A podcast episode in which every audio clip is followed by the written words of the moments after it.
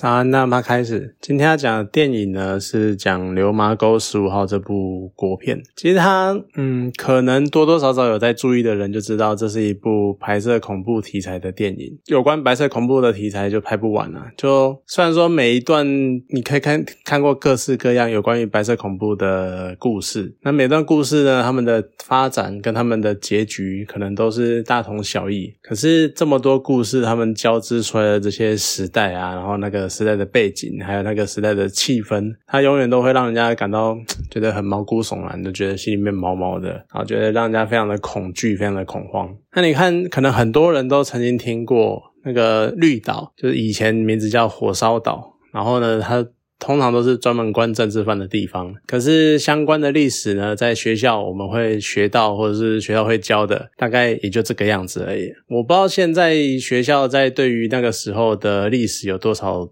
琢磨就就讲解多少，只是在我们成长过程中相关的这些白色恐怖时期的那些那时候的故事那些资料，你都要额外的去花费一些时间，或是去查阅去获得，然后你才能够知道那个时候的历史，而且甚至于很多时候你是不知道那个时候历史是怎样，就是即便是在今天，所以虽然说。讲那些好像有点像是在自己为自己的懒惰开脱，就是啊，我不是不想知道啊，只是还要花时间查啊怎样怎样。可是再怎么不管怎么说，就是能有人把这些过往历史让让他用影像化的呈现，其实还是不错。因为至少像电视啊或电影这些会给人家比较大的动力去了解这些事情。毕竟我看一部电影。我可能不能讲娱乐，但是至少有影像、有声音、有一些搭配，然后有剧情的推移，可能更让让我们能够更了解这些故事，或者是更顺畅的去知道这些历史。因为毕竟看书啊，你还去看书，然后还去查资料，这些事情对现在的我，可能对现在很多人也是，就会缺乏动力。毕竟以前被填压很多很多书。然后上班已经要深埋在那资料海中，就是你到处天天每天要查一份资料，干嘛干嘛，做做一份资料，怎样怎样怎样的，所以就是已经沉浸在那样的环境里面了，所以就会觉得说，这时候看个电影比看一本书可能更直接直观一点。那这部电影呢，其实感觉没有一个很明确的主角，因为它就比较像是。那个群像剧就讲的就是一群正被关押在绿岛的那个政治犯的故事。那你很难说哪一段故事会让人家印象深刻，因为毕竟你每一段故事，其实你在日常生活里面都可以看到很类似的情节。那像是那种什么，譬如说。呃，为了求生啊，然后出卖自己的身体啊，然后依偎在诠释者的身边的女人啊，或者是因为上位者的嫉妒心，然后结果被迫害的情侣啊，就譬如说，可能有权有势的人看上了一个妹子，可是然后就想要得到这个女生的欢心，可是这个女生其实已经心有别有心有所属，那已经属于你另可能喜欢另外一个，可能像是犯人之类的，那这个上级呢，他就会利用他的权势去压迫这。一个他喜欢的男生之类的，就类似这样的故事。那或者呢，是还有那种像可能就觉得说自己只是来这边管这个地方，然后可能觉得这些政治犯虽然说上面要关他们，可是可能觉得他们很可怜，所以就多多少少会稍微放点水啊，然后开点恩之类的。可是最后呢，搞到连自己都被清算的那种长官或大队长之类的，或者呢是也有那种就明明他就是超死忠的铁粉，或者是忠心耿耿的那种人，可是呢他。却被清算，被说是思想犯，然后他就没有办法直接接受这件事情，然后甚至于到最后精神错乱，最后疯掉的人，就是你。这是这些人，你在日常生活中可能多多少少都可以看到一些比较轻微或者比较。像的样子，可是这些呢？电影中呈现的跟日常生活最大的差别就在于，电影中那些被关在火烧岛的这些人，他们遇到最严重的后果是死亡。所以在那样的环境之下，在那样的压力底下，就那些人性的矛盾就会放大很多很多倍。你可能会为了保命，你会更偏激、更不择手段之类的。只是不管怎么说，我觉得敢在他剧中那一个，他甚至于还有蒋经国主任都直接出来了，就敢在蒋主任面前演那种。他们演了一个非常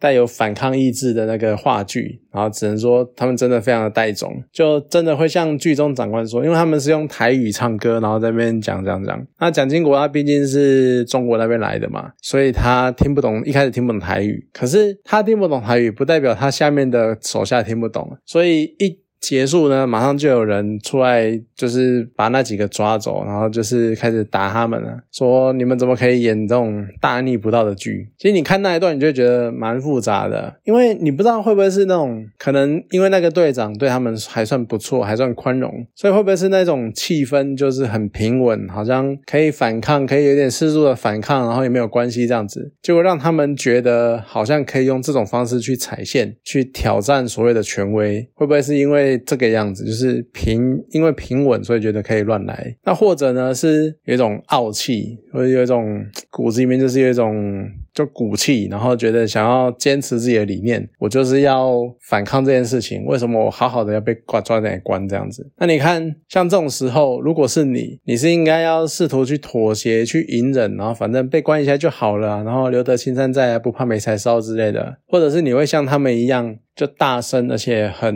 无所畏惧的讲出自己心中的那个想法，我就好好的一个普通人，为什么我也没做什么事情，为什么要被抓在这边关？就是他们讲一直批批判的，就是批评政府。为什么要被判刑？为什么要被关？可能大概是千百年来，就从民主这个浪潮开始吹起之后，在这些我们开始追求民主、追求自由的这些平民百姓，我们最没有办法接受的事情，就是当我们批评政府的时候，为什么要被关起来？那你看，连那种白色恐怖时期，或。就都有这种人，或像现在对岸的中国，他们言论审查框架框的这么紧，然后都还是会有人，譬如说，你看像那个什么，呃，北京前阵子那个什么桥上面有人挂布条之类的，或像还有那个什么，呃，六四事件也是一样，就还是会有人敢站出来去反抗那样的声音，去站出来去对抗那样的言论审查，去对抗那样的政府的。威压，然后去批评政府的政策。那你看，像人家那种处在，他们是真的处在生死关头，然后都可以这么应景的反抗，去讲出自己心中的想法。那像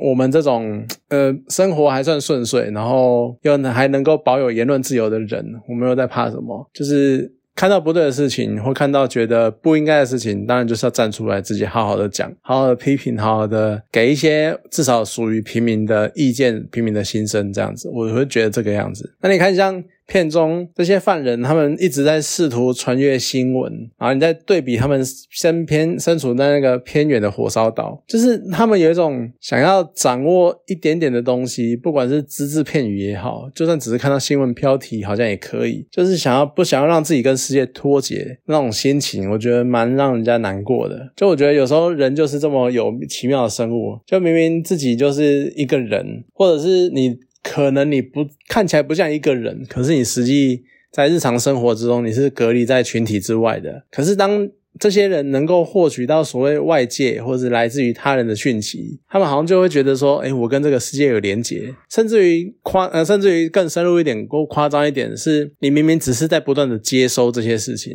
你明明不断只是在不断的去接受所谓的外界的讯息，可是你就觉得好像我没有被世界遗忘，我没有被这个世界遗忘，因为。我还能够接受到讯息的那种感觉，就好像给这些心里面其实很孤独的人多多少少的一点安慰，或者是一点有人陪伴的感觉，或者是真的就还是一样跟世界连结，然后没有被世人遗忘的那种感觉一样。就这种感觉会让人家觉得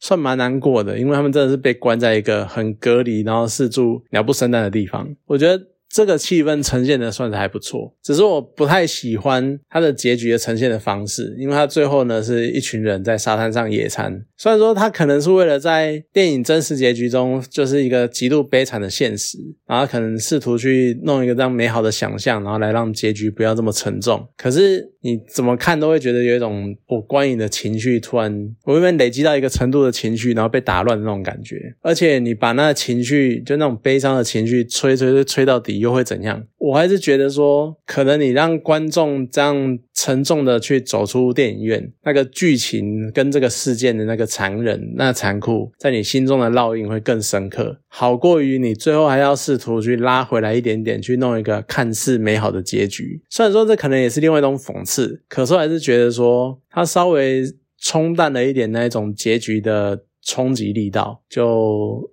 所以我没有很喜欢结局，不过整体来说算是一个蛮中规中矩的啦。因为毕竟像前几天听姚文智的那个访谈。他有讲到，他就是想要把这些故事，不只是告诉给外国人知道，其实也想要告诉给年轻一辈，想要告诉给这些我们可能已经开始遗忘白色恐怖的人，或者甚至于我们开始忽略了白色恐怖的意义的人，甚至于白色恐怖现在变成拿来当一种口号的状况。他想要试图借由这部电影，或甚至于之后的系列作，去让一般人知道白色恐怖到底是什么样的状况，那让他们真正认识到，我们不应该再回到那个时代，再回到那个样子那种那种状况。好了，那今天这部电影呢，就讲到这边，好，谢谢大家。